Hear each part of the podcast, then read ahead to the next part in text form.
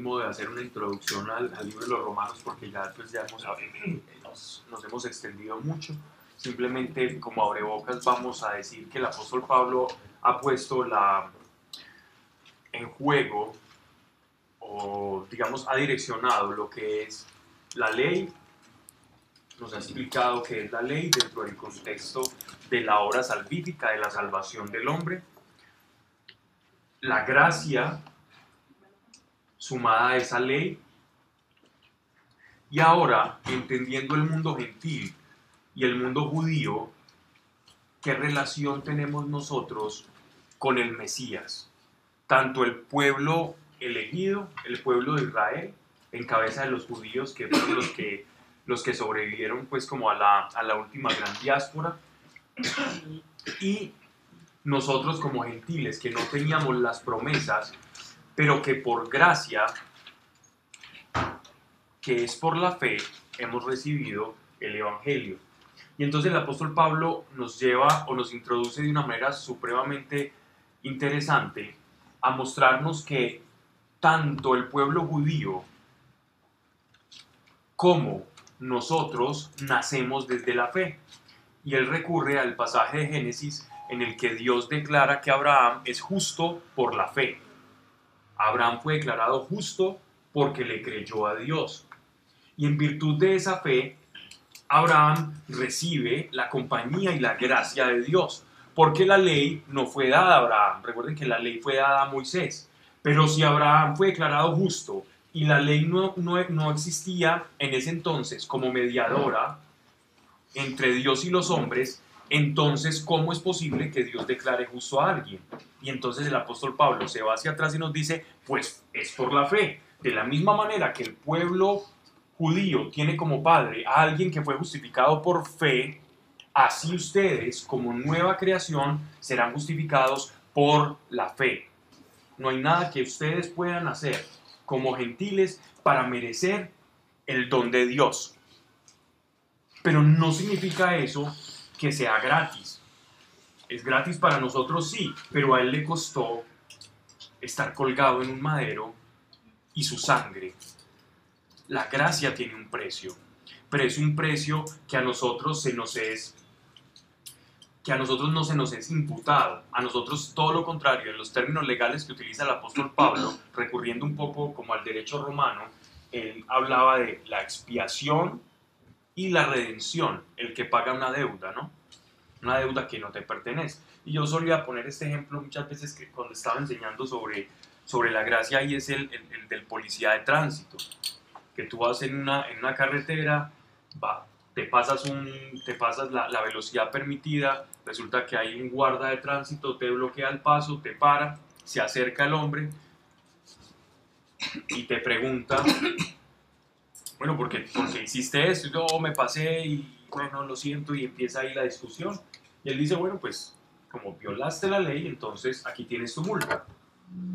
Pero en el entretanto llega otra persona, se acerca y dice, sí señor agente, él violó la ley, pero yo voy a pagar por él.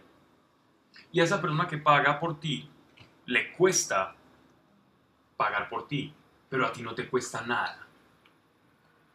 La transgresión tuvo un costo, pero ese costo no lo pagamos nosotros, lo paga el Señor.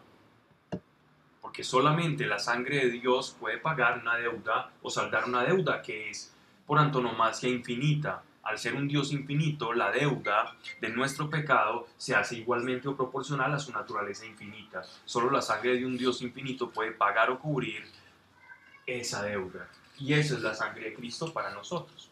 Eso es lo que el apóstol Pablo, aquí caricaturizando un poco, porque ya nos hemos detenido mucho a hablar, está diciendo en estos textos. Entonces, habíamos terminado en el capítulo 3, ¿verdad? En el 5. Sí. Muy bien. 5. Entonces, ya habiendo explicado todo esto, yo, yo lo tenía en, en el 3, no sé por qué. En el habiendo ya explicado todo lo que es la gracia, la salvación, que la salvación viene por la fe y no por las obras de la ley, que la ley simplemente es el termostato para mostrarle a tu corazón como un espejo que tú eres incapaz de agradarle a Dios por ti mismo, que el pueblo de Dios fracasaba y fracasaba intentando agradarle a Dios por medio de la ley? Porque la ley no cambia tu interior. La ley refleja tu interior y te dice esto es bueno o esto es malo, pero no tiene el poder para transformar tu interior.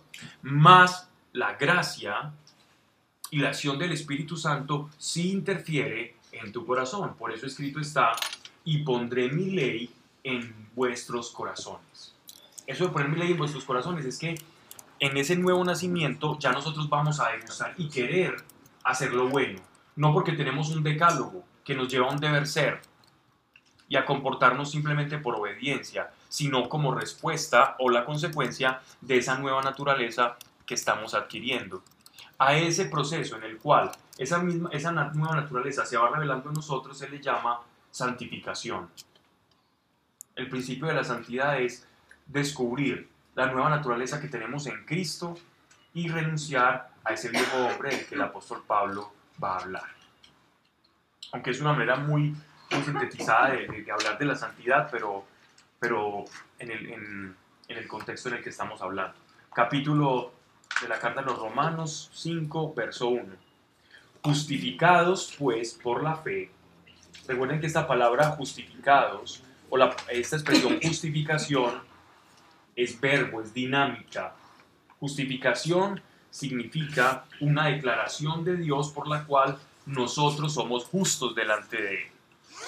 Así como Abraham fue declarado justo porque creyó, nosotros somos declarados justos para Dios porque creemos en el sacrificio de nuestro Señor.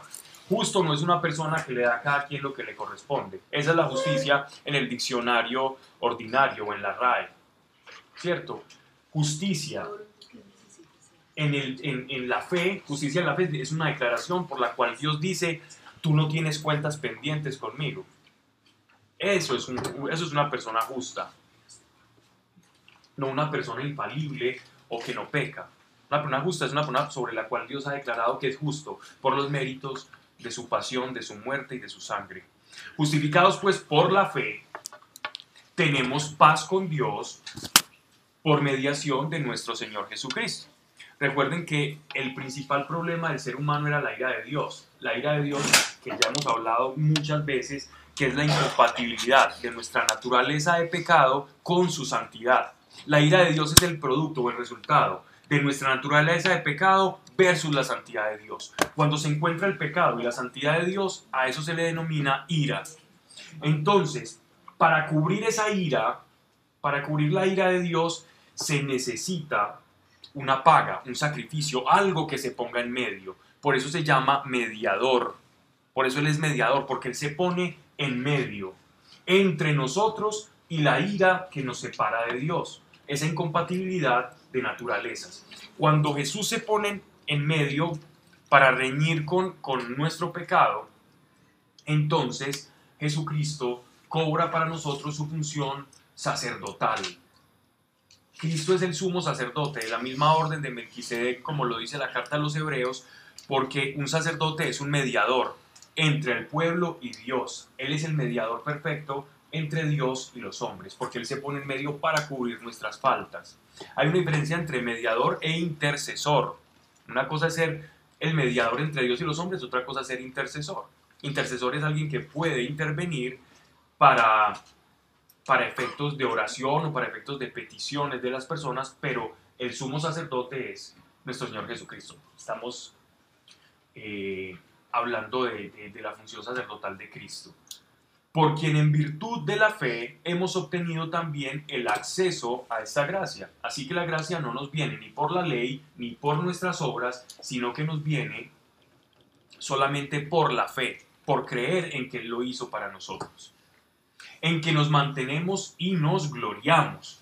Esa expresión gloriamos es es como el gozo, como el gozo que da la expectativa, ¿no? En la esperanza de la gloria de Dios. Por eso nos gloriamos en la esperanza de la gloria de Dios. Y aquí ya está dejando entrever un poco el apóstol Pablo hacia dónde está dirigiendo su carta. Y es a explicar que la salvación viene como en diferentes fases o etapas. La primera es la del siervo sufriente, la quien, a, quien profetizó Isaías. Cuando hablaba del siervo sufriente, varón de dolores, que llevó sobre, sobre su, su lomo nuestros pecados, que fue como oveja al matadero, sin pronunciar palabra, y todas las profecías mesiánicas de la pasión de nuestro Señor. Esa es la forma en la que viene nuestro Señor por primera vez. Él viene como siervo. Él viene como, como siervo de todos nosotros. Por eso Él dice, yo he venido a servir y no a ser servido. Y el acto del lavatorio, esa oración o lavatorio de los pies que Él tuvo con, con sus, con sus apóstoles, era precisamente manifestándoles el sentido de su venida. Él venía como siervo, él venía a ofrecerse como sacrificio. Y esa es la primera fase, por decirlo, de alguna manera de la salvación. Entonces el apóstol Pablo está dejando entrever que hay otra parte de la salvación que todavía la iglesia está por presenciar. Y esta fase que está la iglesia por presenciar es cuando nuestro Señor venga ya no como siervo, sino como juez que para los que en pecado caminan será un día terrible, como, como versa el Apocalipsis.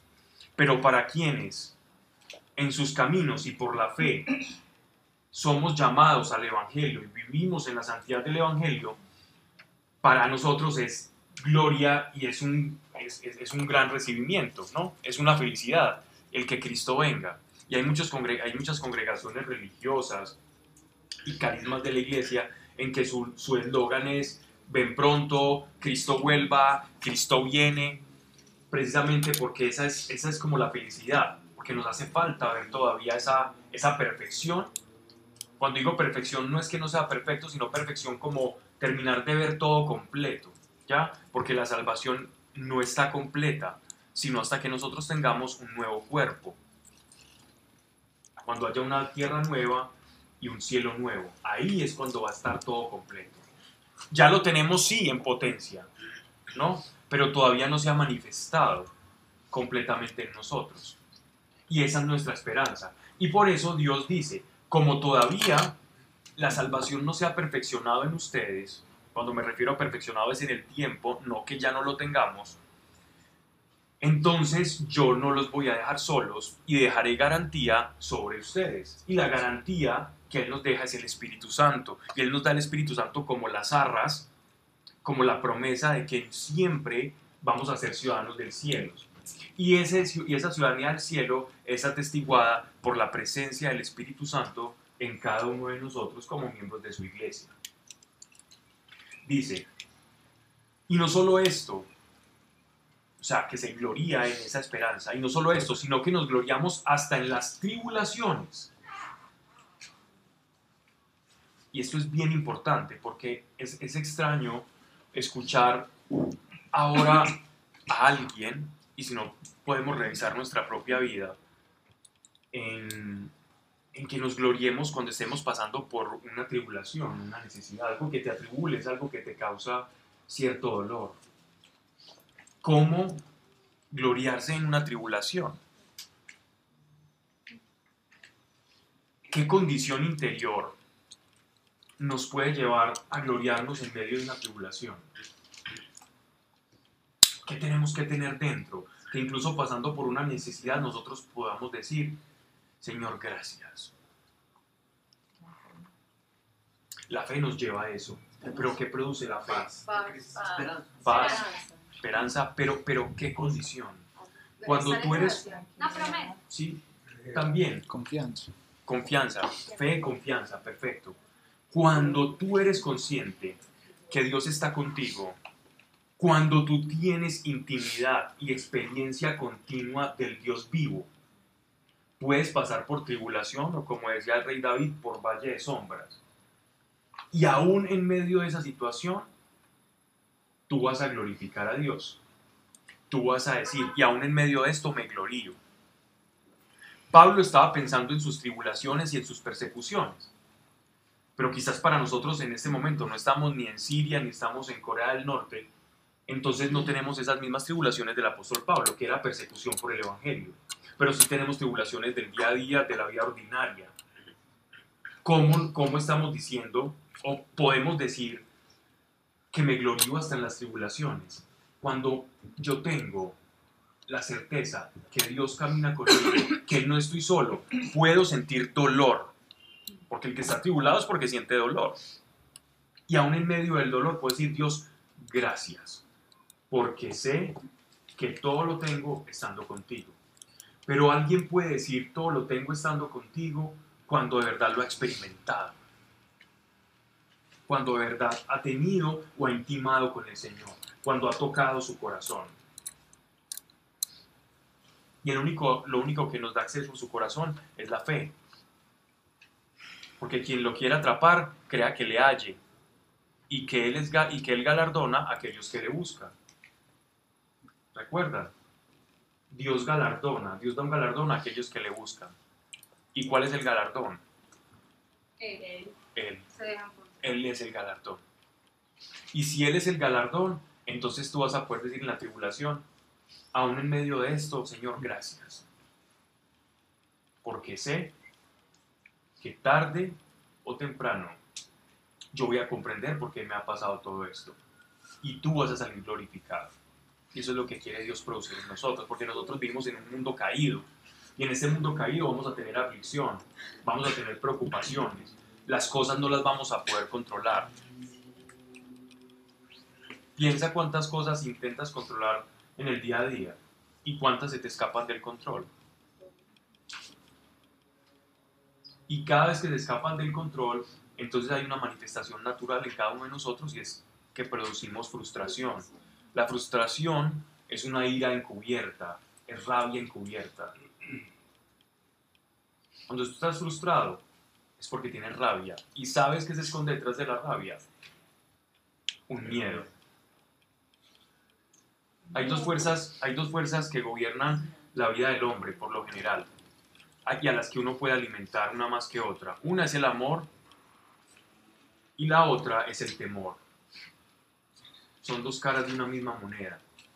La ira es una manifestación del temor. La ira es la manera en que tu cuerpo reacciona e intenta compensar aquello a que le temes para sentirte fuerte. Cuando tú sientes ira o sientes que estás irascible en tu vida es porque hay temor. Si sientes que le estás respondiendo feo a los demás, a los, a los más cercanos, es que a mí me ha pasado mucho, y yo, pero ¿por qué? Quiero responder como con tres piedras en la mano. Y no quiero que me hablen. Y a veces, y a veces nos ocurre. Y si tú meditas en ello y eres honesto contigo mismo, te vas a dar cuenta que lo que tienes es miedo. Y el miedo se compensa con el sentirte fuerte. Y ahí es donde viene la ira. Porque el miedo es un estado de vulnerabilidad. Y la ira te hace sentir que tienes el control. No sé por qué terminé ahí. Vamos. Jalón de oreja, de. Hablando la tribulación, gracias por el, gracias por el año. Sabedores de que la tribulación produce la paciencia. La tribulación produce la paciencia. Cuando yo vivo la tribulación con el Señor, es decir, con la conciencia de Dios en mi vida, llamémoslo de esa forma, entonces en mí se va a producir un fruto, un fruto que es un fruto del Espíritu, la paciencia. ¿Qué es paciencia? Es la capacidad de ver un problema sin tomármelo demasiado personal, sabiendo por qué ocurren las cosas, sabiendo que el Señor está conmigo. Y como ya sé que el Señor me hizo pasar por un valle y salí avante, entonces la vez que vaya a pasar otro- otra situación de estas, ya va a ser más fácil. Y la que sigue va a ser más fácil. Y la que sigue esta va a ser aún más fácil. Y sin darme cuenta, en retrospectiva, voy a mirar mi vida, el caminito que voy dejando y digo, wow, me he vuelto más paciente, un fruto del Espíritu. Pero para que sea fruto del Espíritu, debo traer a Dios a la conciencia, debo traer a Dios al día a día. Eso se llama intimidad con Dios.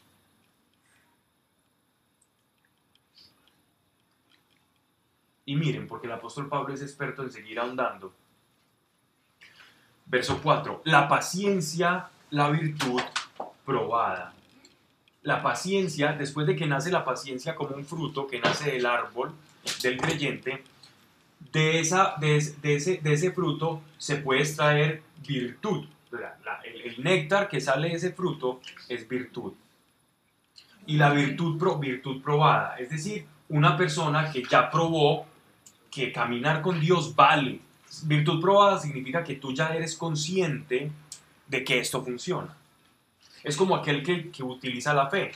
Tú quizás un día digas, bueno, yo soy un hombre de poca fe, pero utilizas la poca fe que tienes, así sea de un grano de mostaza el tamaño, ya va a producir algo. O sea que ya tenemos un espectro muy, muy grande que nos dejó nuestro Señor en los evangelios. Si tenemos la fe del tamaño de un grano de mostaza, con lo más pequeño que se puede comparar algo en el mundo antiguo, va a producir algo. Entonces, si tú tienes fe pequeña, ponla a producir que va a producir algo grande. Y cuando tu fe produzca algo grande, entonces tu fe va a ser probada.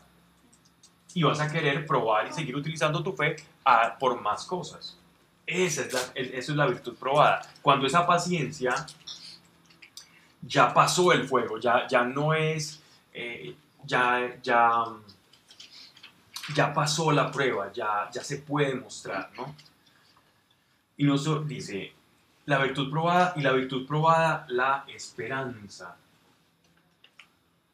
Este orden que el apóstol Pablo está poniendo acá no es un orden aleatorio, no, no, es, no es simplemente retórica. ¿Por qué la virtud probada produce esperanza?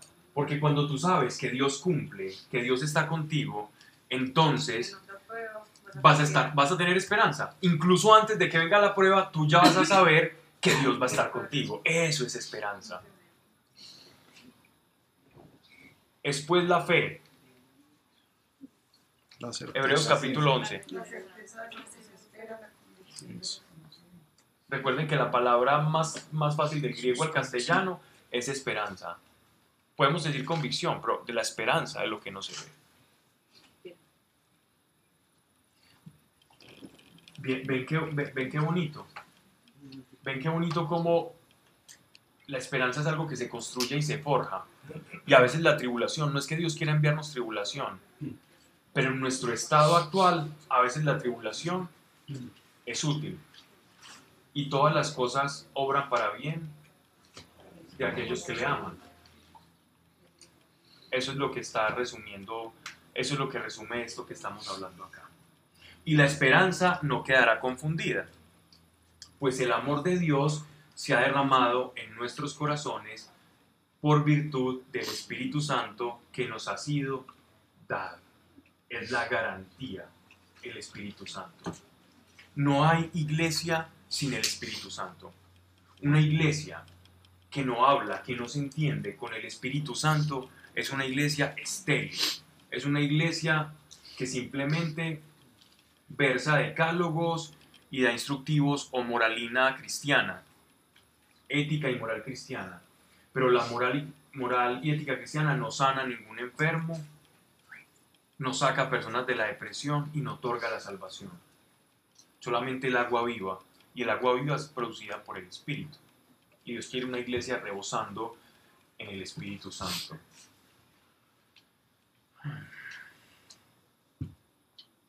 Que nos ha sido dado porque cuando todavía éramos débiles, Cristo, recuerden que Cristo es, es el oficio de, de nuestros, eso suena extraño, pero, pero Cristo es la profesión de Jesús, ser Cristo. Éramos débiles, Cristo a su tiempo murió por los impíos. En verdad, apenas habrá quien muera por un justo. Sin embargo, pudiera ser que muriera alguno por uno bueno. Pero Dios probó su amor hacia nosotros en que siendo pecadores, murió Cristo por nosotros. Es un acto completamente de entrega y gratitud, en el que no habiendo nada que rescatar o rescatable en nosotros o nada loable, una persona puede morir por alguien bueno, pero ¿quién va a morir por un montón de, de bellacos, de villanos, de proscritos, de personas alejadas como de- de toda bondad? Pues eso fue lo que hizo nuestro Señor. Porque si siendo enemigos fuimos reconciliados con Dios por la muerte de su Hijo, mucho más reconciliados ya seremos salvos en su vida. ¿Qué nos está tratando de decir acá? Está, está haciendo una referencia a la resurrección Miren que a veces nosotros como iglesia cometemos un error y es un error muy constante y es la meditación excesiva en la pasión y en el sufrimiento de nuestro Señor. Y no que no sea bueno, pero nos olvidamos que Él resucitó. Y la resurrección, la crucifixión y su pasión nos da gratitud, mas la resurrección nos da esperanza. Y a veces solo nos quedamos solo nos quedamos en su pasión por lo escandalosa que fue.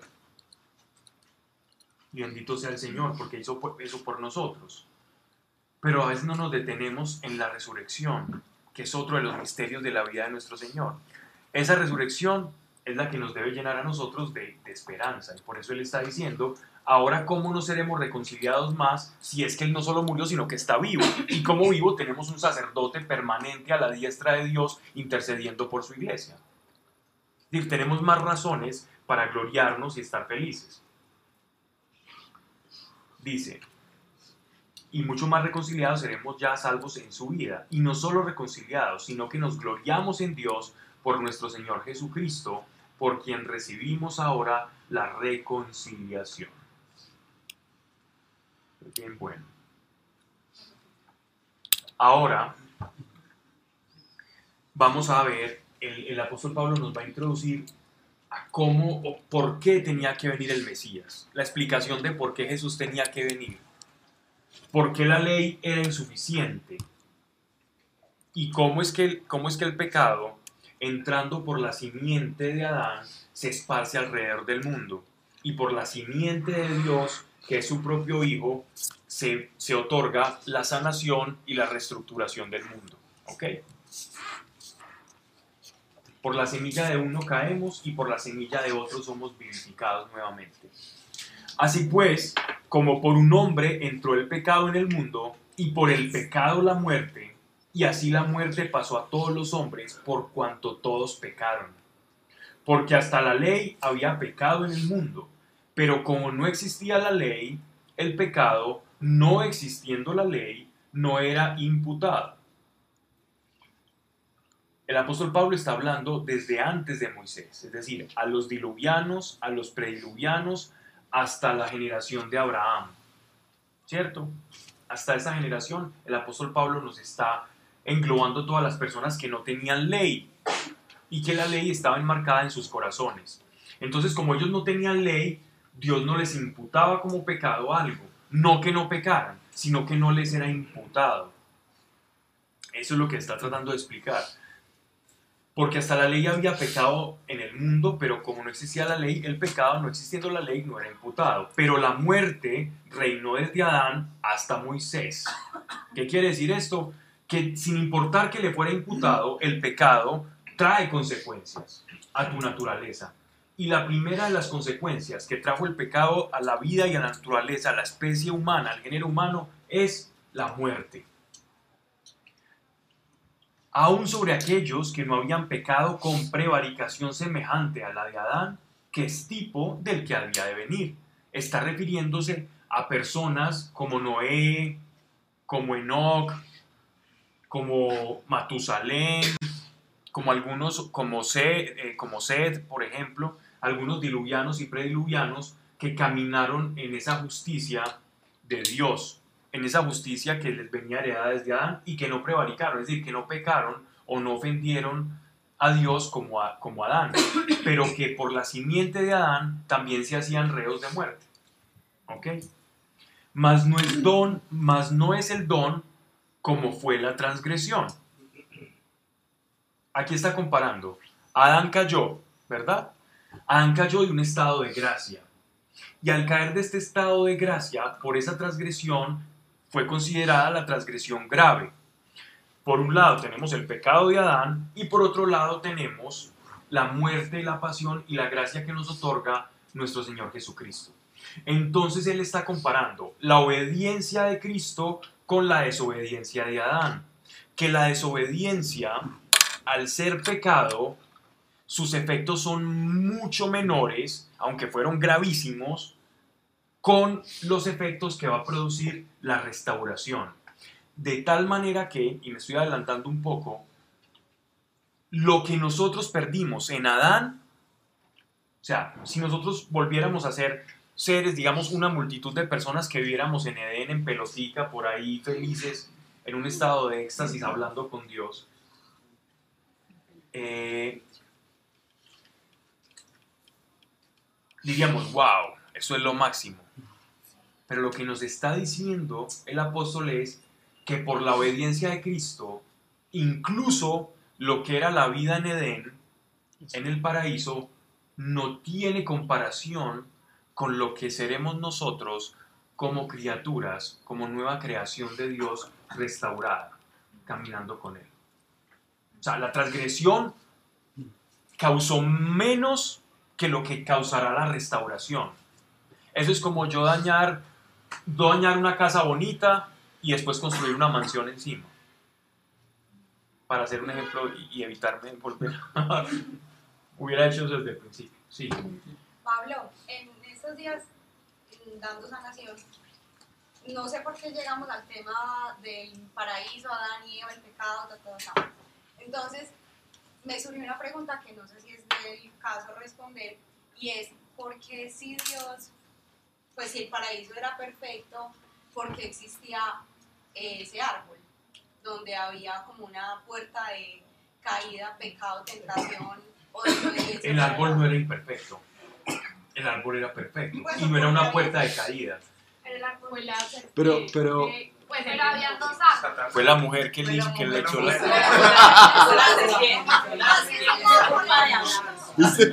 eso la acabamos de lograr. Pablo, habían dos árboles Así cerca. que jodiendo y joden y joden. Pues había como, como algo ahí que era puerta de, de pecado, de tentación. De- Perdón. Mira, ¿Por qué la serpiente ahí? Mira, el. No, no la serpiente, la maldad, porque la serpiente puede estar, pero si yo no tengo puerta. el problema, el problema de, la, de, la, de la caída del ser humano es un problema de la libertad. Es un problema con la libertad. Ni el árbol, ni lo perfecto o imperfecto fueron el motivo de la caída. Es una decisión, es un acto de la voluntad. ¿Cierto? El uso de la libertad. Es la libertad la puerta que siempre vamos a tener abierta nosotros para con Dios. Porque el amor nace de la libertad. El amor no nace del automatismo. El amor no nace de Dios crear unos seres autómatas. No puede existir el amor sin el uso de tu libertad. Así que la puerta siempre va a estar abierta y esa puerta es la libertad. Pero entonces Dios sabía que íbamos a, que Adán Sí, Sí. tomar esa decisión sí, y el plan entonces es que después de nacer como una criatura sea mucho mejor. sí. Y, y te acuerdas lo que, la- lo que dice en Génesis sobre la mujer. Sobre la, sobre, sobre la siguiente. Eh, No, no, sobre la mujer, sobre la mujer Calma, como el tabernáculo, como, como, la, como la descendencia de, de María. María es el perfecto. Como si fuera el arca. María fue en ese tiempo como un arca de la alianza. Un sagrario sabe. Entonces, de María, de la mujer, ¿cierto? Iba- se iba, se iba, iba a venir de la simiente de la mujer, también de ella, de esa generación, iban a ser Dios, porque Dios iba a poner su semilla, la semilla de Dios, ya no la de Adán, sino la del Hijo de Dios, que es semilla de Dios. Por eso dice que será, que será visitada y la sombra del Altísimo la va a cubrir. Esa sombra del Altísimo es que va a tener un Hijo de Dios, ¿cierto? La semilla de Dios que va a restaurar el mundo. Y la restauración va a ser más grande, así que Dios no se queda con nada y va y está pensando incluso por encima, aún en el uso de la libertad, por, por su amor. Pero aún así podemos rechazar.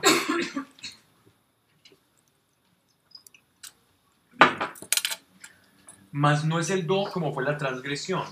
Pues si por la transgresión de uno solo han muerto los que son muchos, con más razón la gracia de Dios y el don de la gracia que nos viene por un solo hombre, Jesucristo, se ha difundido copiosamente sobre los que son muchos. Y no fue el don lo que fue de la obra de un solo pecador, Pues por el pecado de uno solo vino el juicio para condenación, mas el don, está refiriéndose, está comparando la obra de Cristo versus el pecado de Adán. El don se refiere a la obra de Cristo, la gracia. Mas el don, después de muchas transgresiones, acabó en la justificación. De muchas transgresiones, la crucifixión y la pasión. Acabó en la justificación, nos declaró justos. Si, pues, por la transgresión de uno solo, esto es, por la obra de uno solo, reinó la muerte, mucho más los que reciben la abundancia de la gracia y el don de la justicia reinarán en la vida por obra de uno solo, Jesucristo. Por consiguiente, como por la transgresión de uno solo llegó la condenación a todos, perdón, así también por la justicia de uno solo llega a todos la justificación de vida. Pues como por la desobediencia de un solo hombre, los que son muchos fueron constituidos pecadores, así también por la obediencia de uno solo, los que son muchos serán constituidos justos. Es un tema de simiente, de descendencia. Es un tema de semilla espiritual. En Adán nosotros tenemos una semilla corrupta y en Cristo tenemos la semilla de Dios que nos hace otra vez ser hijos de Él. Dime. Eso se conecta con la bendición de mil generaciones cuando hay una obediencia y la maldición de cuatro. Sí. Eso se conecta con Deuteronomio y con Números, con, esa, con ese pasaje. Con la naturaleza caída. También. Versus de la que vamos a hablar. Porque mira que esto, esto es como... Esto es introductorio al apóstol, para, porque el apóstol nos va a hablar del cuerpo de pecado y el cuerpo de muerte. Él nos va a hablar de, de nuestra vieja naturaleza, porque uno dice, bueno, y yo ya recibo la nueva naturaleza por el bautismo, por la fe, y nazco a la vida espiritual. Y ya soy iglesia, y entonces, y entonces yo, ¿por qué todavía tengo tentaciones? ¿Y por qué todavía me ocurre esto? Entonces ahí el apóstol Pablo va a explicar que nosotros somos injertados. Y en la ley, en- cuando se aplican los injertos en la naturaleza, el injerto va apoderando el color, la naturaleza de aquel tallo al cual es injertado. Y así somos nosotros cuando nos vamos nutriendo del Espíritu Santo y vamos adoptando esa nueva naturaleza. Así que no es algo inmediato, salvo casos muy especiales y muy preciosos como el hombre de la cruz, como el hombre que estuvo al lado de, de- de Jesús, como uno de los que, estuvo, que estaban allí. Bueno, ladrón no sabemos, pero, pero, pero que estaba allí. Si uno le dice ladrón, pues como por tradición, pero ellos estaban acusados por, digámoslo así, como por traición al, al- al imperio romano, ¿cierto? Pues podrían ser hasta buena gente los tipos. ¿Y qué pasa? Este hombre no pasó ni por santificación, él solo creyó y ya. Así que es como la gracia es, la gracia te puede pegar a golpecitos o toda completa. Y eso depende del Señor.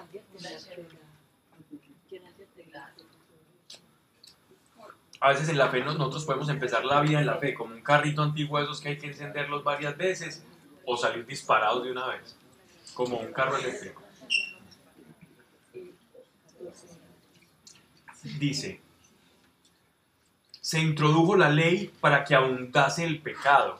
Es- esta es una expresión que puede ser malentendida. Se introdujo la ley para que abundase el pecado, no, sino se introdujo la ley como una luz que proyecta lo que es el pecado, que nosotros no lo podíamos ver, y esa proyección de ese pecado dice, wow, estamos llenos de verdad de pecado. Entonces no es que sobreabunde, sino que nos muestra a nosotros qué es pecado y qué no, para que lo conozcamos. Se introdujo la ley para que abundase el pecado, pero donde abundó el pecado, o sea, la muerte de Adán, sobreabundó la gracia. Es decir, siempre va a ser más gloriosa y más grande la restauración que incluso la pérdida que tuvimos cuando caímos del paraíso.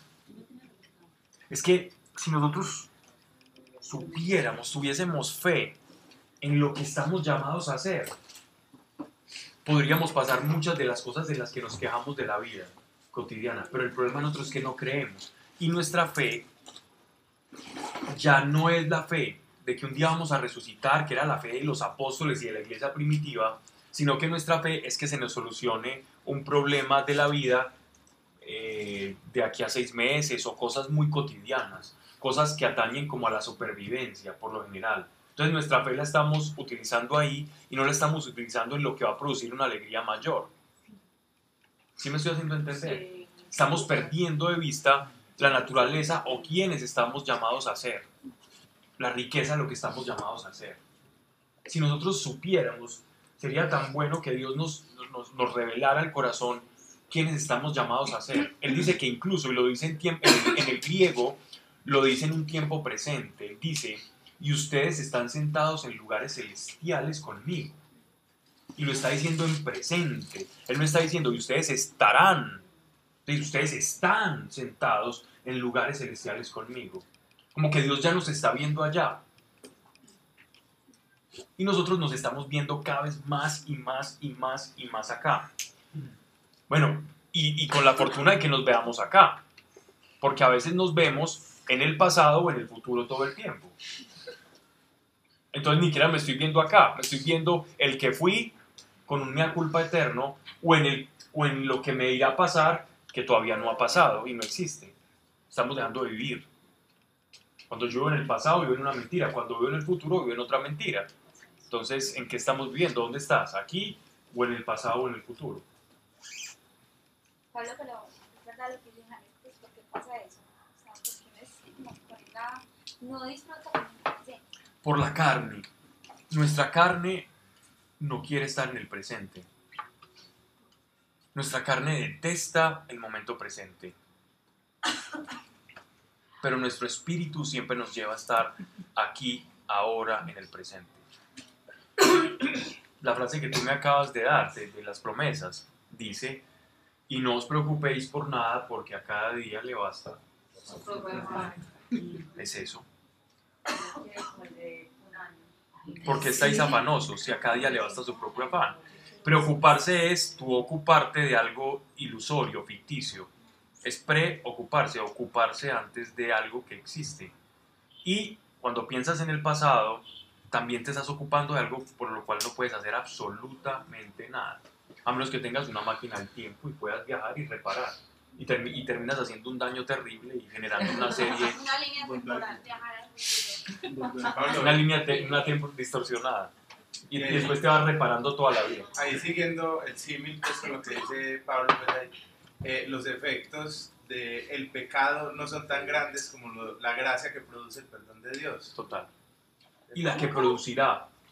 Los efectos del pecado no son tan grandes como la gracia que produce el perdón de Dios. O sea, la cura no solamente va a, re- va a ser mejor que, le- no, no solamente nos va a curar, sino que nos va a dar algo más que lo que perdimos. Vamos a ser más grandes. Entiendan la palabra grandes como más cercanos a Dios que incluso lo que era Adán. Pablo, eso a lo que tú llamas grandes, es como en el espíritu de ahora aquí o en el Ambas, cuando tengamos, cuando, cuando la restauración final se dé, es decir, cuando nosotros tengamos nuestro nuevo cuerpo, el cuerpo que Él nos quiere dar. Eso es lo que decimos en el credo. Y creo en la resurrección de los muertos. Pero eso es hasta la vení, hasta la parucía. Sí, hasta la parucía es que vamos a experimentar. Por eso es que él dice, el apóstol Pablo en la carta a los, a los Efesios, él dice como que mi cuerpo gime como por la restauración final. Y habla de los dones espirituales. Aún la profecía cesará, aún las lenguas cesarán. Pero cuando llegue lo telios, lo completo, cuando llegue lo completo, voy a llegar a la satisfacción.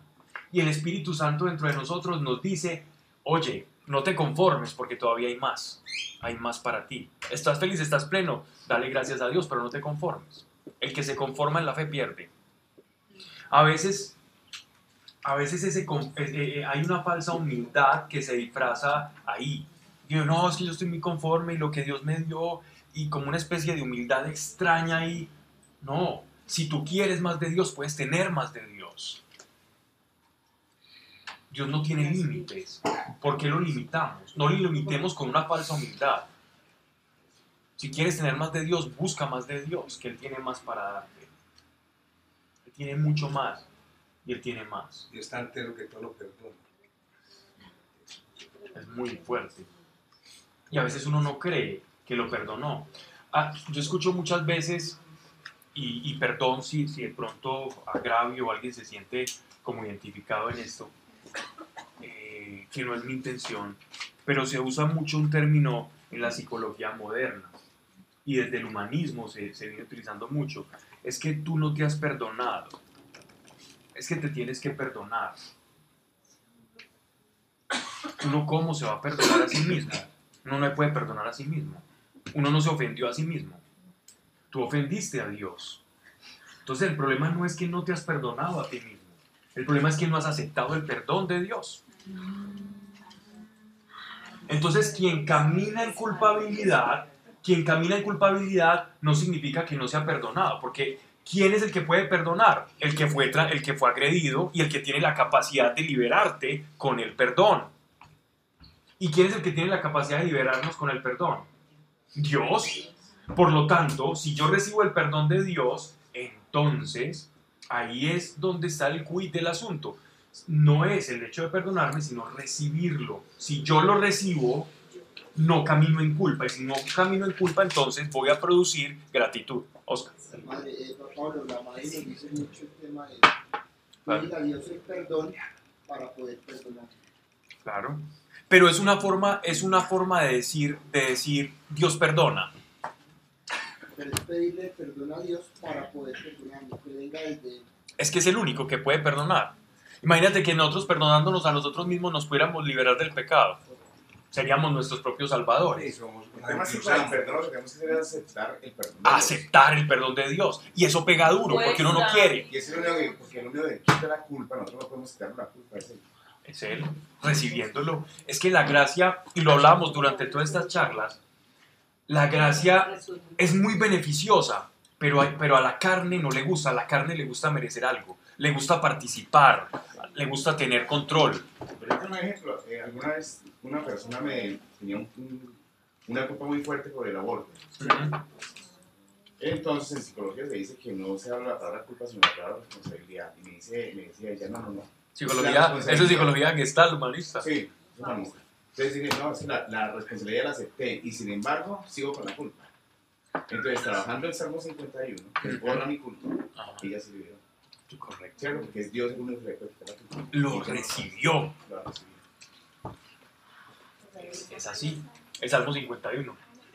No lo había tomado para eso. Muy bien. Muy bonito.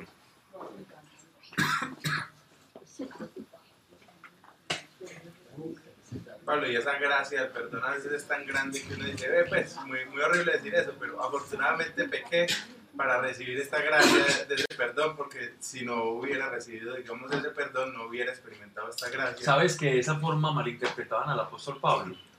Los detractores del apóstol Pablo lo mal- malinterpretaban la gracia diciendo que él estaba, que él estaba afirmando que entonces era muy bueno pecar porque donde abundó el pecado sobreabunda la gracia. Pero es todo lo contrario. Es simplemente un acto de la misericordia de Dios, no un acto de libertinaje. Y es más, quien ha recibido el perdón de Dios, ese sí que mucho amar. Y el que mucho ama es porque mucho ha agradecido, porque usted no puede amar sin gratitud. Y con esa gratitud tus obras van a cambiar y tu manera de pecar también va a disminuir el pecado y vas a ser consciente del pecado. Dime, No, porque es que me, me, me genera como angustia, no puede ser. porque cuesta tanto entonces recibir el perdón. No, no, no, digo que algunos, no, no a todos. Hay otros que dicen, ay, siquiera no tengo que hacer nada y lo reciben. Y está bien, y está bien. Pero hay otros que les, que les cuesta, porque sienten que son muy malos y que no son merecedores. ¿Sabes? Por ejemplo, el caso de, de- personas que han abortado o que han, le han quitado la vida a otro, que han hecho cosas muy bruscas con sus propios cuerpos, etc., etc. Ellos dicen, pero Dios, es que yo soy tan malo, es que... Y no reciben el perdón porque están viendo su pecado y no están viendo el- la misericordia de Dios. Entonces, Es duro. Claro, claro. O sea, si la persona que no acepta el perdón de Dios está por encima de Dios. Claro, total, total. Porque cuando, cuando yo no perdono o no recibo el perdón, yo estoy diciendo, yo soy mejor que Dios, porque Dios siendo bueno y perdona, ¿quién soy yo para no perdonar? ¿Cierto? Estoy poniéndome por encima del Señor. Y esa es esa escala de valores. Y a veces se disfraza eso como alguien humilde o como alguien, esos que se sienten indignos. No, Señor, es que soy tan indigno, tan indigno. Uno dice, no soy digno como decía el hombre. Yo no soy digno que entre en mi casa, pero si tú dices una palabra, se sana. Eso es uno dice, yo no soy digno y lo sé. Ay, Señor, pero si tú dices una palabra, yo me sano. Si tú me perdonas, yo recibo el perdón. Esa es la actitud que debemos tener. Y cuando recibas el perdón y esa emancipación y esa liberación, la gratitud te va a hacer caminar de manera diferente. Por gratitud. Bien. Tremendo, tremendo. El apóstol Pablo en la carta, esta es la obra magna del apóstol Pablo. Capítulo 6. Ah, mira lo que precisamente me estaba diciendo Gregorio.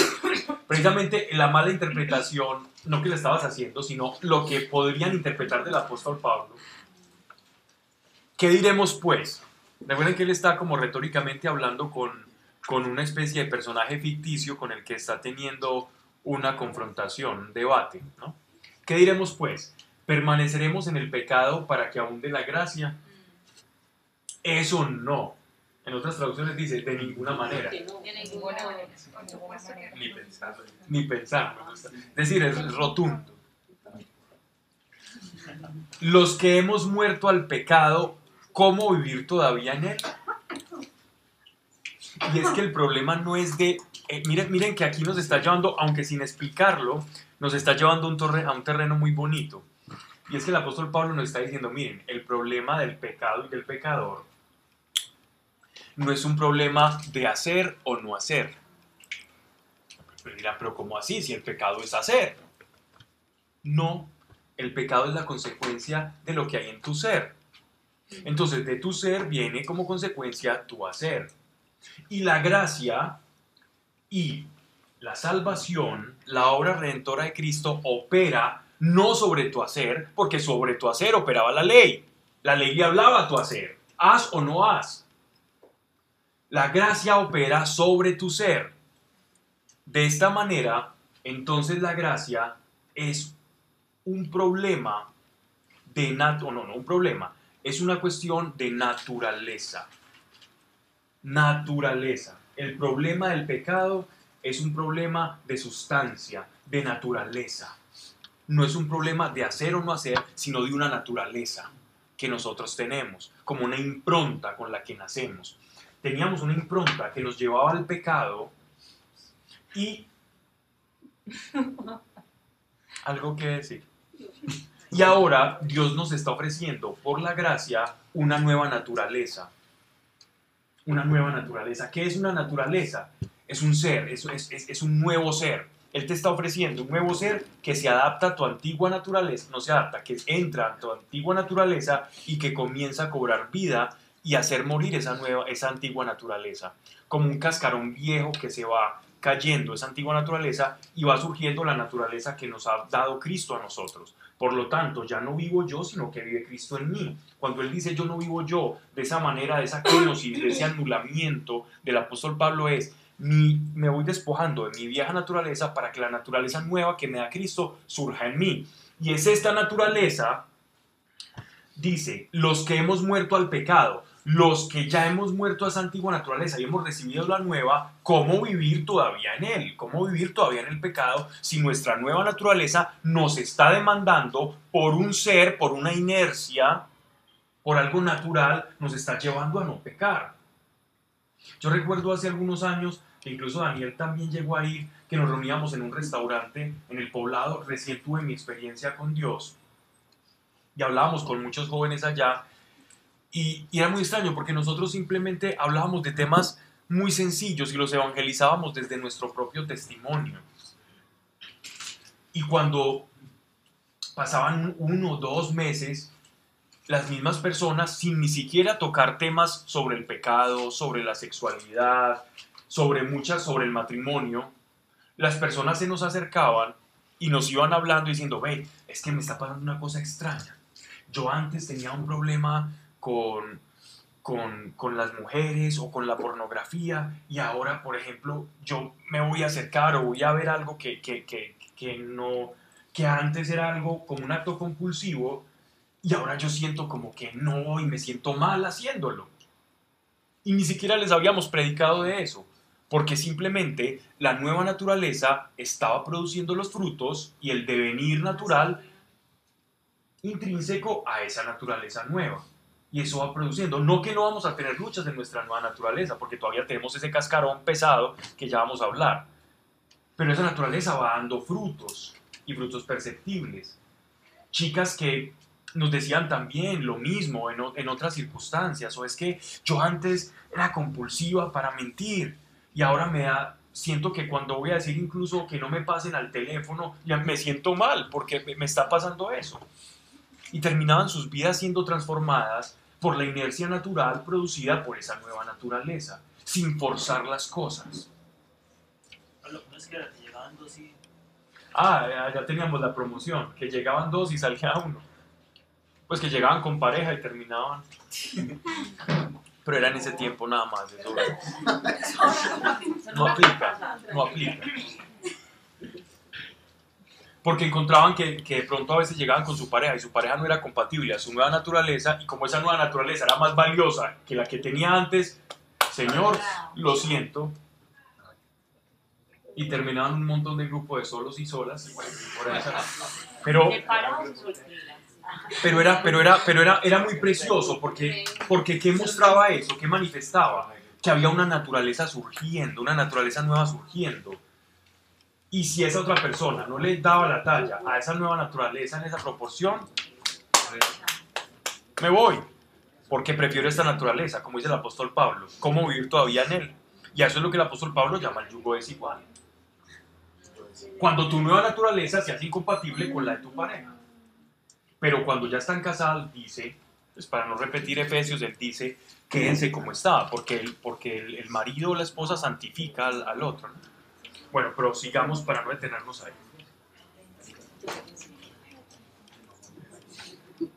Eso no, los que hemos muerto al pecado, ¿cómo vivir todavía en él? ¿O ignoráis que cuantos hemos sido bautizados, miren esto, cuantos hemos sido bautizados, bautizo, palabra griega que significa teñido, teñido, bautizar significa teñir, ¿cierto? Pero también significa inmersión, porque antiguamente, anteriormente, las, cuando los fenicios, por ejemplo, que eran expertos en, en pinturas, ellos utilizaban la famosa púrpura que se hacía con caracol. Y esa púrpura los metían como en, unas, en una especie de vasijas y hasta que no quedara impregnado del color púrpura la tela, el lino blanco que metían ahí, el lino crudo, entonces no se podría decir que esa tela estaba baptizada o estaba teñida. Entonces miren que por un lado significa inmersión, pero por el otro lado significa teñir o revestirse de. Y ese revestimiento por el bautizo significa yo me tiño del color de Cristo, yo me cristifico. Eso es el bautizo. Yo adopto una nueva naturaleza, que es la misma naturaleza con la que Cristo caminó en este mundo. Eso es el cristiano, por eso somos cristianos. No somos cristianos porque creemos en, somos cristianos porque tenemos la naturaleza del. No soy cristiano por lo que creo, soy cristiano por lo que soy. El que cree es un simpatizante. El que es es un cristiano.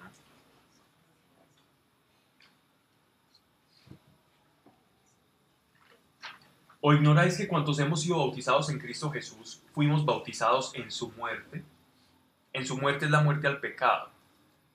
Con él, en mayúscula, pues hemos sido sepultados por el mismo bautismo en su muerte, la inmersión. Eso significa la inmersión. Cuando, cuando te están bautizando, como realmente hacían en la iglesia primitiva, y ahora pues cuando hacen la renovación del bautismo, los neocatecúmenos o en algunas denominaciones que, que hacen el bautismo por inmersión, es recordar la muerte. Estás muerto al pecado con Cristo y resucitas y vives con Él, revestido de prendas blancas. Y les ponían unas prendas que llamaban las prendas catecumenales, que eran blancas, vestiduras blancas. Pero acá estamos hablando de bautismo en el fuego o en agua. en agua.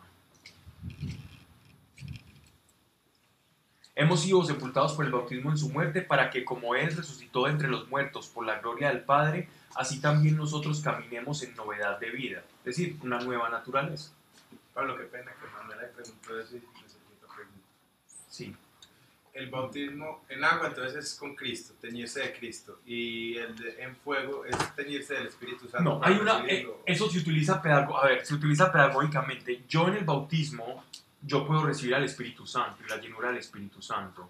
No siempre se da. Entonces, se habla desde la teología sistemática, se habla de dos bautismos, ¿cierto? Para diferenciar. Por ejemplo, recuerden que en Hechos de los Apóstoles, el apóstol Pablo fue a predicar a casa de Cornelio, ¿recuerdan? Y fue a predicar a casa de gentiles. Y cuando él estaba orando en la bendición de la mesa, ¿qué ocurrió con los comensales? Empezaron a recibir el Espíritu. Recibieron al Espíritu Santo, pero no habían sido bautizados. Entonces él después fue, fue a contarle, fue a contarle a los apóstoles en la iglesia de Jerusalén y les dijo, miren, miren lo que me pasó. Ellos recibieron el bautismo, ellos recibieron el bautismo del Espíritu Santo, recibieron el Espíritu, no les llaman el bautismo del Espíritu Santo, recibieron el Espíritu, pero no han sido bautizados. Pero entonces después ya los mandaron a bautizarse. Entonces Dios no es que exista un orden perfecto, porque vemos en la escritura, pero, pero sí les ordenaron bautizarse como algo necesario. Pero entonces siempre hay dos bautismos. Puede ser en uno, puede ser en tu bautismo recibes el Espíritu Santo. De hecho, mira lo que ¿qué es la confirmación. Cuando las personas hacen la confirmación, se confirma aquello que recibiste por el bautismo. ¿Y por qué no siempre se recibe? Porque no, no, no siempre se recibe la llenura, Ah, que es diferente. Entonces no confundamos eh, lo que es, el, lo que es eh, como la experiencia de renovación de Pentecostés con, eh, con lo que es recibir el Espíritu Santo, Pero, por ejemplo, que es muy diferente. Simón el Mago que lo bautizaron y no recibió el Espíritu Santo. No, no, no fue que le bautizaron. Él Ah, estaba no viendo que, los, que ellos estaban imponiendo manos y él sintió deseos porque veía que había una transferencia de algo en ellos y entonces de ahí viene la palabra simonía, porque él quiso comprar el don de Dios. ¿Ibas a decir algo? Sí, porque es que hasta donde tengo entendido, eh, Juan Bautista estaba bautizando en agua y él mismo dice que vendrá aquel que, que bautizará en fuego. O sea que está diciendo que Cristo siempre bautiza en fuego. Sí, Quiere decir que el bautismo nosotros de, de, de Cristo siempre es en fuego. Sin embargo, el bautismo de Juan era un bautismo de arrepentimiento, que es diferente al bautismo cristiano. Es decir, el bautismo, el bautismo de Juan era un bautismo de arrepentimiento, que quiere decir, preparen los caminos del Señor, porque viene el Señor. Entonces ellos se tenían que lavar para recibir al Era, Mesías era más relacionado con los lavatorios con, de el antiguo- con las oblaciones de purificación del Antiguo Testamento. Y vendrá uno que los bautizará en fuego, es decir, que los bautizará en el Espíritu, claro. Pero también el bautismo, por ejemplo, que recibió la iglesia primitiva no era el mismo bautismo de Juan. Y de, era- de- de- no era de hecho, de hecho, por eso se habla que, que el, mayor de los profetas del Antiguo Testamento es Juan el Bautista, aunque Ajá. nos aparece por ahí en los Evangelios. El Quedó, quedó en todo caso intranquilo porque el, bautismo en fuego es de Cristo. Sí, total. Y solamente él. Y cualquier bautismo que nosotros recibamos en Cristo es en fuego. Sí, total. Pero el bautismo que nosotros recibimos en agua, es decir, que toda la iglesia recibe en agua, es, mira, mira, el bautismo cuando está el sacerdote, es en agua, bien sea por inmersión o no, que ese es el bautismo de inmersión en la vida de Cristo, ¿cierto? Pero lo que él estaba diciendo es que no solamente iba a haber una lava- un lavatorio, sino que el bautismo de fuego significa que iban a recibir el Espíritu. Entonces, aquí la pregunta es, ¿dónde se recibe el Espíritu Santo? ¿En el bautismo como tal, cierto? ¿O hay una diferente fase donde yo me bautizo en agua y después recibo el Espíritu Santo? Esa es la pregunta tuya. Sí. Sí. Entonces, es, se da en el bautismo como tal. Porque como estás diciendo, el bautismo es en fuego. Entonces todo bautizado es salvo. ¿o no? No, porque cuando yo me acerco a un medio de la gracia, ¿cierto? O un sacramento, ¿cierto?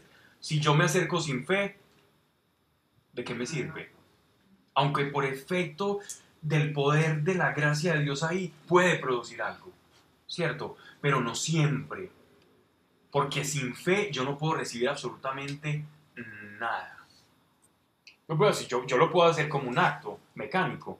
Pero ¿qué les decía, por ejemplo, el profeta Isaías? En, el, en, Estoy cansado de sus holocaustos y de sus sacrificios. Estoy hasta... Yo no tengo fe. De nada me sirve. De hecho, hasta me perjudica. Lo que pasa es que pero en el bautismo se recibe la gracia y la persona está en ese momento salva. Otra, otra cosa es la pierde. Eso ya es otro tema. Pablo, pero entonces en cuál bautismo uno es nueva criatura. Ahí En Es que solo hay un bautismo. Solo hay un bautismo. Entendamos esto, solo hay un bautismo. Es que aquí, aquí se implantó el desorden. Solo, solo hay un bau- solo hay un bautismo. Pero a veces hablamos del bautismo del Espíritu Santo para hablar de la renovación de Pentecostés o la llenura del Espíritu Santo. ¿Cierto? Yo puedo ser bautizado y no ser lleno del Espíritu Santo. Cuando digo lleno, es tener plenitud del Espíritu en mí. Porque tengo el Espíritu completamente eclipsado por mi pecado, por mi naturaleza, por mi contumacia. Pero cuando yo recibo una llenura del Espíritu, y es que recuerden que los apóstoles fueron bautizados. Recuerden, todos los apóstoles fueron bautizados. Pero ¿qué pasó? ¿Cuándo salieron ellos de verdad a predicar? Cuando vino el Espíritu Santo sobre ellos. Exactamente. Entonces, como ellos recibieron el espíritu, la llenura del Espíritu Santo, después de Pentecostés, ahí es cuando ellos comienzan a hacer iglesia. Pero, pero, los, pero nosotros, ya, el- ya el Espíritu Santo ya está aquí operando en la tierra. Ellos les tocó mientras el, Jesús se los enviaba. Él dijo, yo voy al Padre y les envío el Paráclito, les envío el que les va a guiar hacia toda la esa es la verdad. gran comisión, propiamente. Sí, claro, ir a ser discípulos a todas las naciones y a bautizarlos en el nombre del Padre, del Hijo y del Espíritu Ah, Santo. no escuché seminario. Hablamos de eso. Sí, se escucha una parte. Pero es que no lo, no lo grabaron todo. No, ya no, me, no. me ha salido caro no ir a ese seminario. Ya, No, Sigamos. pero hablamos del tema de discípulos y la comisión. Pablo, una pregunta. Ah, A mí me, pues un ejemplo, a mí me bautizaron cuando era niño por tradición, porque mi familia era tradicionalmente pues, religiosa. sí, y yo no viví nunca en, pues como, como en consecuencia, ¿cierto? Y, y hoy, digamos, me convertí y siento la presencia del Espíritu Santo y soy persona nueva. ¿Qué tan necesario es hacer esa renovación o ese otro bautizo o, o otra ceremonia o lo que? Depende de ti. Hay, hay comunidades que lo hacen y que se incluso hacen peregrinaciones al Jordán y lo hacen. Y hacen, pero le llaman renovación. Así como cuando una persona se casa y a veces hacen, celebran las bodas de plata, de oro y van y, y renuevan. No es que se casen otra vez, sino que llama renovar. ¿Qué es renovar? Como quitemos lo viejo y volvamos y hagamos esto nuevo, ¿no? Renovemos. Renovemos no significa volver a hacer. Significa simplemente desempolvemos y hagámoslo conscientemente. Aquello que mis padres me dejaron por tradición, ahora yo que lo vivo, lo quiero traer a conciencia y es un acto completamente personal. Necesario depende de ti, si tú lo consideras. Una anécdota. Eh, en- de, de los padres de, de la- del desierto, eh, alguna vez un hombre que estaba muy deseoso, unos, pues, unos discípulos, está muy deseoso de una mujer, entonces hizo un pacto con el demonio y el demonio le, le- le dijo que se, que se, hacía, que se, se hacía apóstata eh, del bautismo, que entonces que le podía dar a esa mujer. Y el padre del desierto, que era su maestro, vio en un momento determinado que salió una paloma en la cabeza de él, porque él sí iba apostatado a, a- a propósito del tema.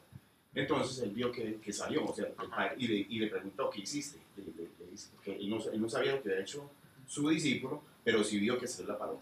Ah. Ahí, no sé si, si me, si me quedó explicado todo de lo que es el bautismo. Sí, se recibe todo el Espíritu Santo y se puede perder por cosas así. Sí. Entonces, ya, si tú, ya, ya la renovación ya depende de ti. Es decir, si, si tú quieres hacer un acto como de renovación, está bien. Pero yo lo puedo estar haciendo como en mi vida. Sí. Digamos, Porque de hecho, vivir la vida de fe es confirmar tu bautismo. Es obedecer a esa naturaleza de bautizado. O sea, es más como por el ritual. Es No. ¿Es más que perdón? No, no es ritual. por No, se recibe Espíritu Santo. hacer. Pues cuando uno No, pero la es la renovación. La Ah, renovación. La renovación es algo que tú quieras, es decir, es, si, si tú lo quieres hacer, lo consideras como un acto con Dios, es decir, yo quiero traer a conciencia, lo puedes hacer. Los neocatecúmenos lo hacen. Lo hacen y, y tienen sus pilas bautismales y hacen una ceremonia de renovación. Lo, lo importante aquí es la palabra es renovación. Eso es lo que hay que tener claridad. Lo mismo que renovación de Pentecostés o la llenura del Espíritu Santo. Tú puedes vivir como un creyente completamente ordinario, en una vida tranquilo y todo eso, y en un momento de oración recibir una llenura del Espíritu Santo. Y seguro si tienes la llenura del Espíritu Santo vas a terminar predicando, porque el Espíritu Santo quiere extender y hacer iglesia. Pablo, Dime. o sea que, por ejemplo, yo que bauticé a mis hijas sin conocer la acción del Espíritu Santo, o sea que ellas posiblemente no recibieron el Espíritu Santo o sí lo recibieron Mira, lo importante es que tú les lleves... Sí, ¿Y tú por qué lo hiciste? por traición. Ok, y ahora... Lo vives. Ah, pues ahora porque lo Por vivo, pero entonces por eso tengo como... pues, ¿Y ahora? Ujú. Y nos está haciendo Que la fe entra por los oídos. Claro, la fe viene por el oír. Entonces, mira, mira, mira una cosa, mira una cosa interesante ahí, Vicky, de lo que estás diciendo. Lo hiciste por el desconocimiento, ahora lo conoce, entonces dice, ah, pues siquiera lo hice. Sí. Es lo mismo de actuar por ley o por gracia. Total. Diré, oh, siquiera lo hice. Porque sin saberlo, los, los estaba introduciendo a la vida sobrenatural de Dios. Y ahora yo les voy a poder enseñar qué significa ser bautizado en la fe. Entonces date por bien servida. Antes que cuestionar aquello que hiciste desde la inconsciencia. Bien. Y hay muchos también que, que no, que no son bautizados y que se bautizan grandes, ¿no? También, muchos, muchos casos. Y eso sí que se lo toman bien en serio. Dice, porque si han sido hechos una misma cosa con Él por la semejanza de su muerte, también lo seremos por la de su resurrección. Esa es la promesa más grande que tiene las escrituras, la resurrección de los muertos. El gran problema del ser humano es que muere. Es el problema porque todos estamos sufriendo, es que nos vamos a morir. Y es el primer problema que ataca al Evangelio, la muerte. Es la primera promesa. Pues sabemos que nuestro hombre viejo, o sea, la vieja naturaleza de la que estamos hablando, ha sido crucificado con él, para que fuera destruido el cuerpo del pecado y ya no sirvamos al pecado. Y miren lo que está hablando, el cuerpo del pecado es un problema de naturaleza. Es un problema de naturaleza. El pecado no es solo una acción, contrae consigo una naturaleza caída que nos lleva al pecado. En efecto, el que muere queda suelto de su pecado. Si hemos muerto con Cristo, también viviremos con Él. O sea, la vida del cristiano está escondida en la vida de Cristo. Nosotros estamos como encapsulados, encubiertos, recubiertos de Cristo. Pues sabemos que Cristo, resucitado entre los muertos, ya no muere. La muerte no tiene ya dominio sobre él. Porque muriendo murió al pecado, una vez para siempre. Y esto es importante tenerlo en cuenta. Cristo murió por nuestros pecados una vez. En su segunda venida, Él no va a venir aquí a morir por nuestros pecados o a pagar por nuestros sacrificios. Él ya lo hizo una vez y para siempre.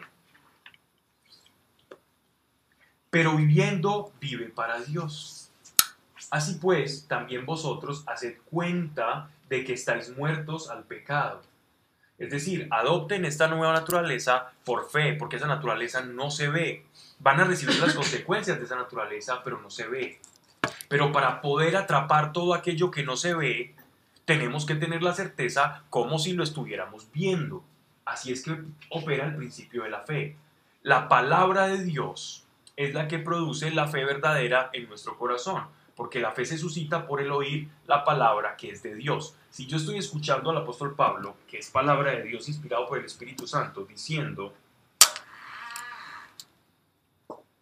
así también vosotros haced cuenta de que estáis muertos al pecado, nos está dando a nosotros una pauta para que utilicemos la fe. Haced cuenta, es decir, crean en esto. Pónganse en el lugar su antigua naturaleza, crucifíquenla con la de Cristo. Y por ese acto visible que da la fe, van a atrapar aquello invisible que es esa gracia y esa nueva naturaleza. Y esa gracia y esa nueva naturaleza va a dar testimonio y va a dar frutos en cada uno de nosotros. Pablo, eso es algo que uno hace como diariamente. Eso de- Entre más lo hagas y entre más palabra tengas para hacerlo y utilizar la fe, acuérdense cuando hablábamos en, en el seminario, en el retiro que hablábamos de la fe, que la fe es como un arco con, que uno tiene con flechas y a dónde voy apuntando ese arco y a dónde lo voy tirando. Que los tiros al blanco para apuntar la fe es la palabra de Dios, porque la fe viene por la palabra de Dios, porque yo puedo suscitar fe, yo puedo suscitar fe en otras cosas. Yo puedo utilizar la fe, que es un don de Dios, en muchas cosas diferentes. Yo puedo utilizar la fe en que por allá una persona se me acercó y me dijo que un día yo me iba a ganar el baloto. No, yo creo que usted es muy buena gente, gracias por esa moneda, usted se va a ganar el baloto. Yo puedo utilizar mi fe en, en esa palabra que ese, esa persona de la calle me dijo. El problema es si esa fe va a dar frutos. Pero él dice que la fe, cuando viene por el oír la palabra, esa fe va a dar frutos. Esa es la verdadera fe, la fe del Evangelio. La fe puede ser usada indistintamente por cualquier situación y para cualquier situación. De hecho, la utilizamos para muchas cosas, pero la fe que va a producir del mundo invisible de Dios hacerse visible en este mundo es la fe en su palabra. Entre más palabra tengas, o más promesa, y más conozcas, más vas a tener a dónde apuntar tu fe. Y por lo tanto, más gracia vas a poder experimentar por la fe. Estoy crucificando al antiguo hombre como diariamente. Esa es la idea. Y a veces pueden volver como reminiscencias de ese antiguo hombre. Y cosas de las cuales uno dice, "Ah, ya me había librado de eso y uno todo contento, no, eso ya ni me toca, es que eso ya ni me toca. Y la verdad me ha pasado y es muy triste porque, no, eso ya no, eso ya ni siquiera es tentación, ¿no? Y uno sabe que téngase fino. Siempre piense, ¿qué pasa, Janet? Porque si es así. tengámonos fino, porque de ese pecado que uno dice, de ese no beberé, Señor, siempre crea que usted puede beber de ese pecado, para que usted esté firme en su debilidad, pero fortalecido en que el Señor está con usted, y que su fortaleza no sea usted, sino que sea Dios siempre en usted. Y de esa manera va a tener su corazón guardadito, en aquella vasija donde tiene que estar. Porque ya se puede convertir en soberbia. Es decir, O en No, descuido. sí, Sí, puede ser descuido, soberbia, puede ser soberbia, puede ser descuido. Simplemente, oh, bueno, ya nos llamamos a ocupar de otras cosas. De otras cosas no. El pecado es pecado. Y si alguna vez te tocó, cuidado. Y te enredas posiblemente innecesariamente. Pues, O te expones. sí. Incluso hay un Es que proverbio que dice que, que el hombre vuelve al pecado el perro vuelve Algo. Y Pedro, y Pedro utiliza ese mismo proverbio, pero, pero lo- en vez de perro utiliza marrana. La marrana vuelve y se revuelca en su boca.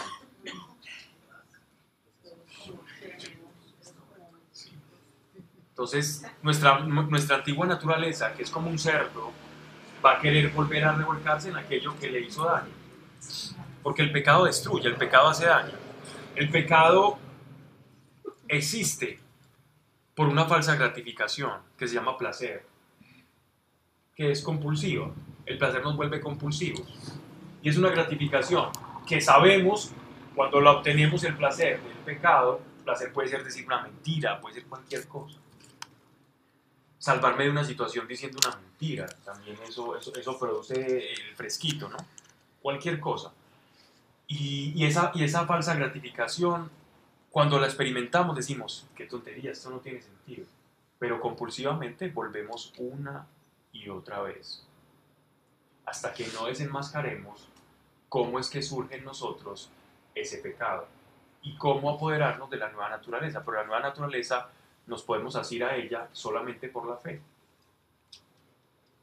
Todo lo que no se ve se adquiere por fe. Tú adquieres la resurrección, tú crees que vas a resucitar, no porque estás viendo gente resucitando todo el tiempo. Por fe. Tú crees que tienes una, nueva naturaleza, no porque llega una especie de, de- de armadura tipo Iron Man y te empieza a poner encima de ti y tú dices, wow, mira cómo me estoy viendo de diferente. te toca apropiarte de ella por fe. Pero ojo, que la fe no es tonta. La fe no es tonta. Y la fe te va a llevar a ver aquello que primero consideraste invisible, pero creíste. Y esa nueva naturaleza va a producir frutos, frutos dignos de arrepentimiento. Y esos frutos van a dar cuenta y testimonio de que esa nueva naturaleza está creciendo y operando en ti. Y los demonios reconocen esa nueva naturaleza, más que nosotros. Ellos saben quién es quién. Y quién se cree esa nueva naturaleza y quién, y quién está viviendo como mendigo espiritual sabiendo que es hijo de un rey. Pero mendigando en el espíritu. ¿Algo más? Bien. Así pues también vosotros haced cuenta de que estáis muertos al pecado, pero vivos para Dios en Cristo Jesús. Es un acto de fe para apropiarme de lo que el Señor tiene en mí, apropiarme de lo invisible para que se haga visible en mi vida. Verso 12. Que no reine pues el pecado en vuestro cuerpo mortal. Miren que aquí hay, aquí hay un secreto encubierto, aquí o algo, algo profundo. Él dice el pecado en vuestro cuerpo, porque el pecado de vuestro espíritu ya fue arrebatado. Está diciendo el pecado en el creyente, en el que ha recibido gracia, en el que está bajo la gracia, el pecado solo está operando en el cuerpo, pero en el espíritu no. En vuestro cuerpo mortal, obedeciendo a sus concupiscencias. O sea, de la carne es que se produce el pecado. Y ya sabemos cuáles son los, la carne. Homicidios, ahí está la lista de los pecados de la carne. Verso 13 ni deis vuestros miembros como armas de iniquidad al pecado, sino ofreceos más bien a Dios como quienes muertos han vuelto a la vida. Una nueva naturaleza, nuevamente. Y dad vuestros miembros a Dios como instrumento de justicia. Justicia, entiéndase, instrumentos para hacer la voluntad de Dios. Eso es un justo. Porque el pecado no tendrá ya dominio sobre vosotros, pues que no estás bajo la ley, sino bajo la gracia. Ya el pecado no tendrá dominio sobre nosotros.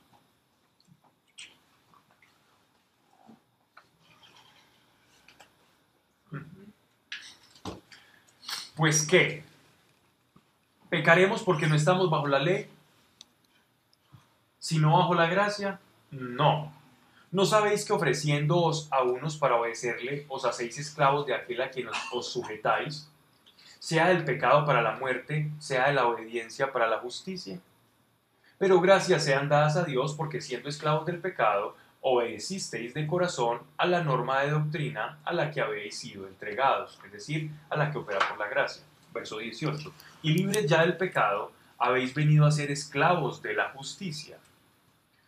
Os hablo a la llana, en atención a la flaqueza de vuestra carne. Pues bien, como pusisteis vuestros miembros al servicio de la impureza y la iniquidad para la iniquidad, así ahora entregad vuestros miembros al servicio de la justicia para la santidad.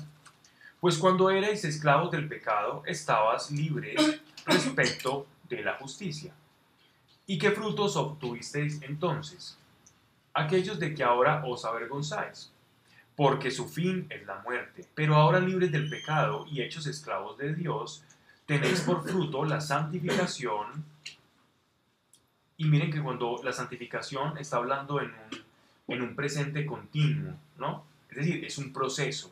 La santificación no es que tú llegas, te bautizas y ya eres, ya, ya, ya no pecas, no. Es un proceso, ¿no? Dice, tenéis por fruto la santificación y por fin la vida eterna, pues la soldada del pecado es la muerte, o la causa del pecado es la muerte, pero el don de Dios es la vida eterna en nuestro Señor Jesucristo. Todas esas veces que se dijo justicia, estamos hablando de la voluntad de Dios. Justicia entendida en el contexto de los rabinos eh, y del Antiguo Testamento y del Evangelio de Mateo es todo aquel que procura la voluntad de Dios. Justicia no es el que le da a cada quien lo que le corresponde o el que reparte bien las monedas. Justicia es el que procura desde la voluntad de Dios, que es el único justo. Y si yo procuro hacer la voluntad de Dios, entonces voy a ser llamado justo. Pero para hacer la voluntad de Dios hay que creer que Él existe. Y el que cree que Él existe está usando la fe. Así que su justicia siempre va a ser o va a suceder después de la fe. Bien, vamos a dejar en el capítulo, para empezar el capítulo 7 en la próxima charla que ya vamos a hablar en términos del derecho romano. Padre, gracias por tu amor y gracias por lo que nos has ofrecido, Señor, porque que has donado gratuitamente a todos nosotros para llamarnos a una vida de reconciliación. Padre, ayúdanos a entender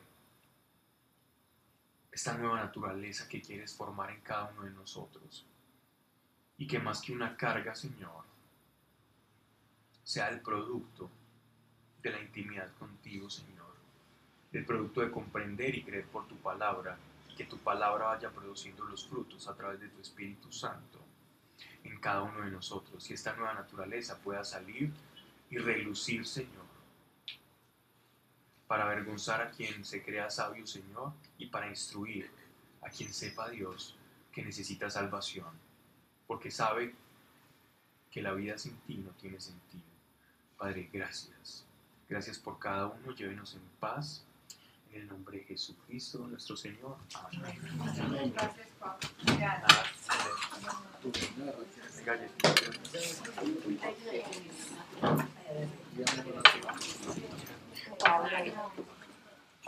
Grábala. Ya. Que trae la mentira, Pablo. ¿Me dijo? A ver. Que si me usaba más.